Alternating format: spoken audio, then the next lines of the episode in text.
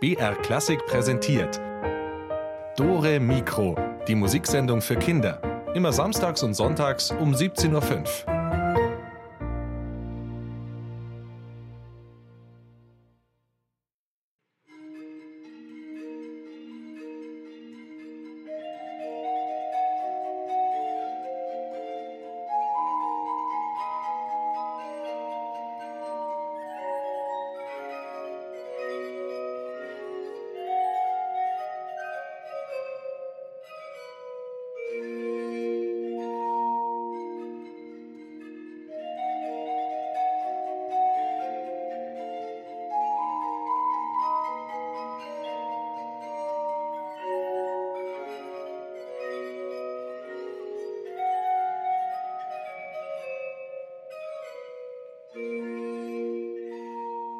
Hallo, hier ist Julia Schölzel und mit dieser Musik im Hintergrund wird mir schon fast ein bisschen unheimlich zumute.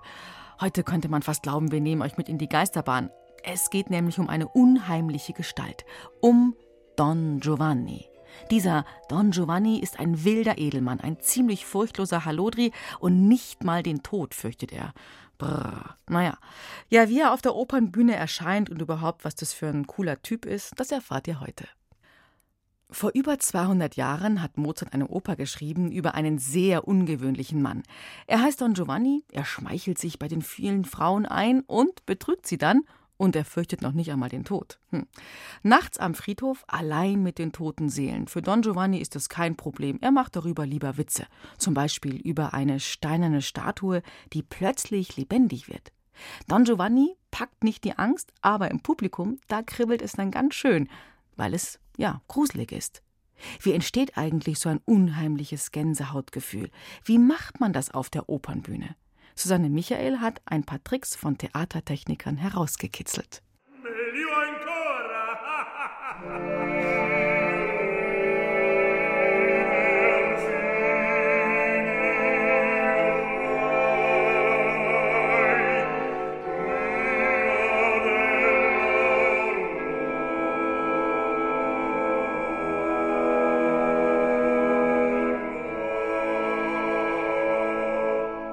Es ist dunkel. Unheimlich ist es auf diesem Friedhof. Auf der Bühne ist nur ein Grabstein zu erkennen. Darauf steht eine große Statue. Wir befinden uns in der Oper Don Giovanni von Wolfgang Amadeus Mozart. Da plötzlich bewegt sich die Statue auch noch, die der steinerne Gast genannt wird.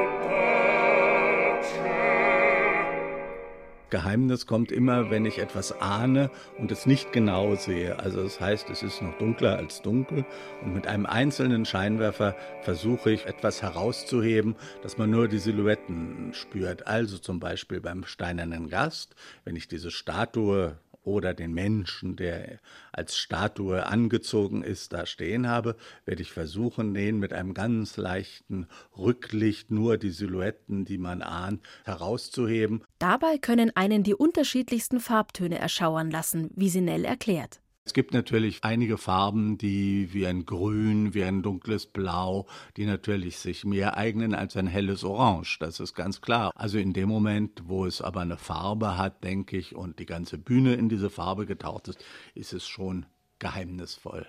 Wie geht es denn mit dieser geheimnisvollen Statue in der Oper weiter? Sie wird von Don Giovanni, der Hauptfigur in Mozarts Oper, zu sich nach Hause eingeladen.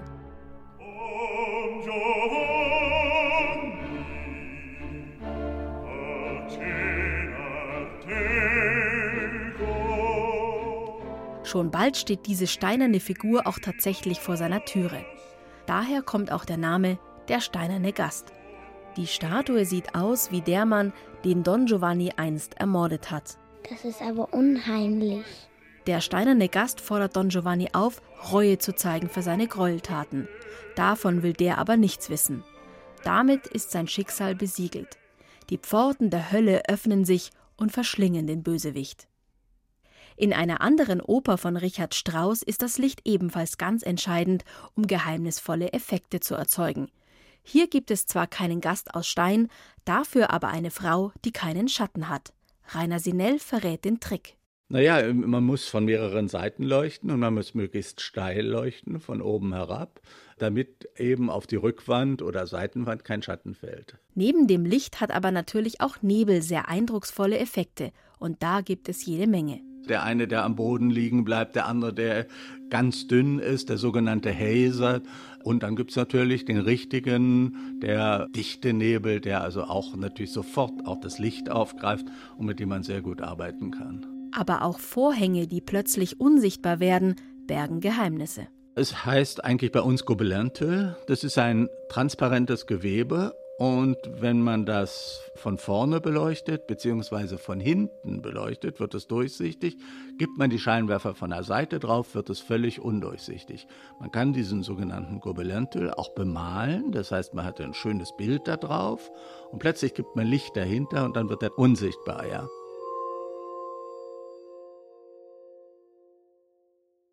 Einen Menschen auf der Bühne unsichtbar machen gruselige Schattengestalten auf einen Friedhof zaubern. Tja, gut zu wissen, dass man die Lichter und die Scheinwerfer in der Oper ja einfach nur ausknipsen müsste, wenn es einen zu sehr gruselt. Aber da ist ja noch die Musik, und ich kann euch sagen, Komponisten können ziemlich gespenstische, furchteinflößende Musik schreiben. Und das hat auch Mozart für seinen Don Giovanni getan. Das Gruseln beginnt schon in der Ouvertüre, also im Begrüßungsstück für das Publikum. Der erste Klang und auch der zweite sind voller düsterer Vorahnungen. Eine Stimmung wie im Krimi. Tiefe Kontrabässe knurren, Pauken wirbeln im Untergrund. Man spürt sofort, da bahnt sich was an, auch wenn das Stück dann fröhlich endet. Aber so muss es sein, denn das Ende der Ouvertüre mündet in den Anfang der Oper und da sollen wir Zuhörer uns ja noch ganz sicher fühlen, bis plötzlich ein Mord geschieht. Wir hören uns jetzt mal die ersten Minuten dieser Begrüßungsmusik für Don Giovanni an, dieser Ouvertüre. Und beim Hören, da seid ihr sicher, da kann euch nichts passieren.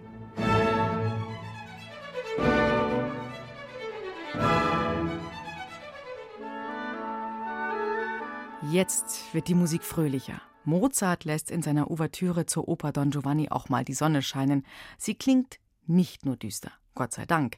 Denn der wilde Held Don Giovanni, der ein ziemlicher Wüstling sein soll, der hat einen sehr witzigen, tollpatschigen Diener. Vor über 200 Jahren hat Mozart diese Oper komponiert, genau im Herbst 1787, und zwar am Ende auch in Prag. In einer der engen Gassen der Prager Altstadt haben sich Wolfgang Amadeus Mozart und seine Frau Constanze im Haus zu den drei Löwen eingemietet. Mozarts Librettist, Da Ponte, bewohnt gleich das Haus gegenüber. Moment, Librettist, wer oder was ist das? Also eine Oper, logisch, braucht Wörter, die gesungen werden, und diese Wörter bilden eine Art Story, so eine Art Drehbuch wie im Film, und denjenigen, der diese Geschichte zusammenstellt, den nennt man Librettisten. Aber zurück nach Prag. Eigentlich steht der Uraufführung dieses Don Giovanni, dieser Oper von Mozart, nichts mehr im Wege, wenn nicht eines Tages kurz vor der Premiere so Einiges beginnt schief zu laufen und Mozart muss ganz schön improvisieren. Und seine Frau Konstanze, die fiebert mit. Reist er einfach nach Wien? Weg! Wegen der Aufführung von Antonio Salieri. Salieri, dieser ausgeschammte Fliegenfänger, schnappt sich meinen Da Ponte mitten in der Probenzeit. Bitte? Da mach ich weiter. Ohne Librettist. Ach, so ein. Wohlfall. Es ist wohl bekannt, dass der Da Ponte auch für andere Stücke schreibt. Soll er doch, Stanzerl. Na hör, da. Mein Gassenhauer. Aha. Ganz Prag ist immer noch erfüllt vom Figaro. Gespielt, geblasen, gesungen und gepfiffen. Aber warum eigentlich nicht? Ihr müsst's nicht auf eure Lieblingsmelodie verzichten, liebe Prager. Feder her. Ich schenk's euch nochmal als Schmankerl. Ja. Jompion drei, Jampada, Jampadillerla. ja, zweiter Akt. Don Giovanni sitzt beim Festmahl und die Tafelmusik spielt's. Und die Prager freut's. Ha, das wird ein Spaß.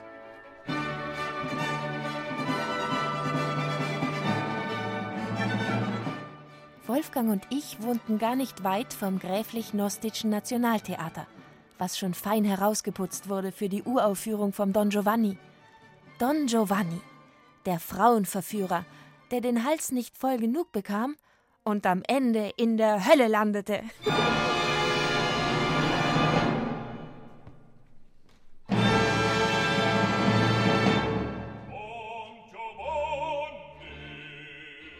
Meinst Stanzerl werden die Prager auch den Giovanni lieben?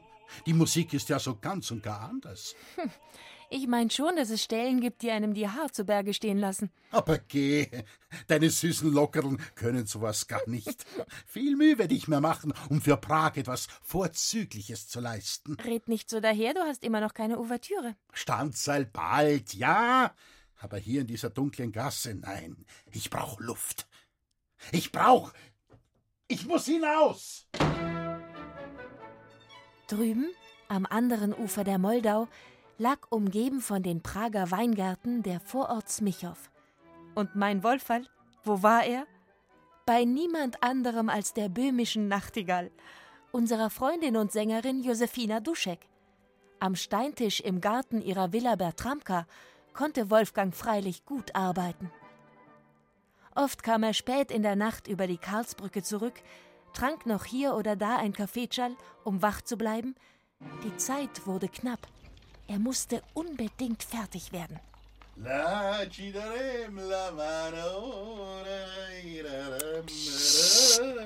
Vollfall!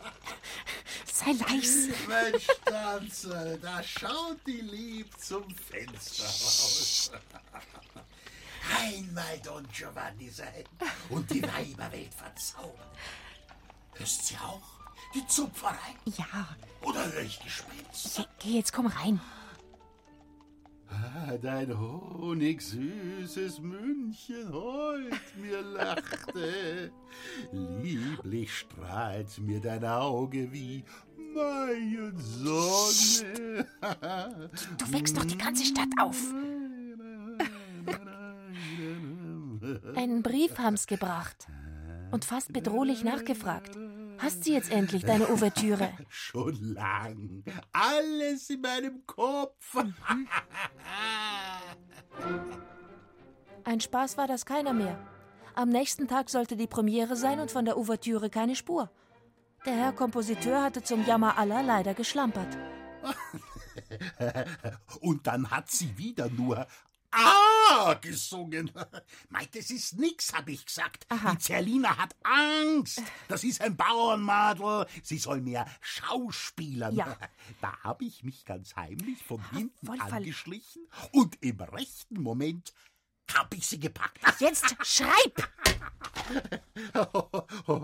Ah! Das saß. So ist's recht. So musst du schreien. Eine zähe Proberei. Er weiß, mit was ich mich plagen muss. Wolferl, die Musiker können nicht einmal mehr die Ouvertüre proben. Das wird morgen eine Blamage, bitte. Aber bleibst bei mir und hältst mich wach, ja? Ja.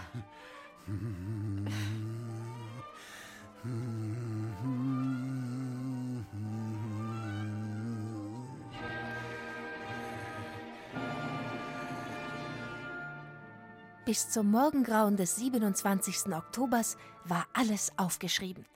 Die Kopisten holten das fehlende Stück und machten sich sogleich an die Arbeit, damit zu Beginn der Oper um 7 Uhr abends alle Noten auf den Pulten lagen.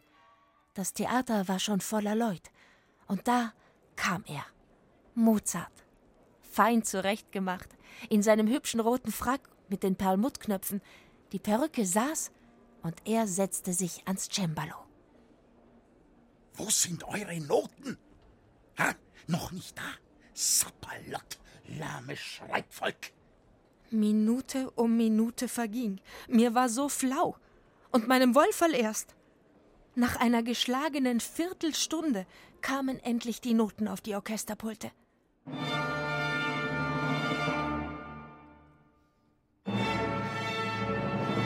Aber oje, die Kopisten hatten die frische Tinte zum Trocknen mit reichlich Sand bestreut.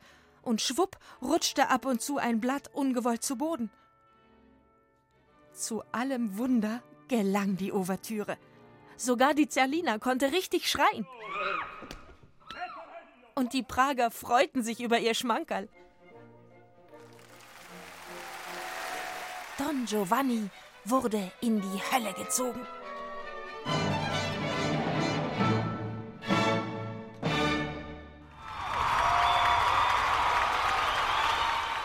Stanzerl, lautester Beifall vom geliebten Publikum im geliebten Prag für Don Giovanni. Auf geht's! Noch ein Schmankerl als Zugabe, bitte! vino calla la testa una festa fa preparar. Se tu ingazza qualche ragazza te con quella cerca menar te con quella cerca menar cerca menar cerca menar senza volere la fantasia chi il minuetto chi la follia chi la romana farà volar chi il minuetto farà volar chi la follia farà volar chi la romana farà bella ed tanto dalle contento con casa quella fa amore già amore ciar amore ciar armonista domattina una regina deve metar einem Lichttag unerchina Himmelkar, schönen Götze, Höllen, Götze, Höllen, Hölle, schönen Kar. Einem Lichttag um Martina, unerchina Himmelkar, sechs Minuten, Höllen, Tiere, Tiere, Höllen, Tiere, Tiere, Höllen, Höllen, Einem Lichttag um Martina, unerchina Himmelkar, unerchina Himmelkar, unerchina Himmelkar, Himmelkar, Himmelkar,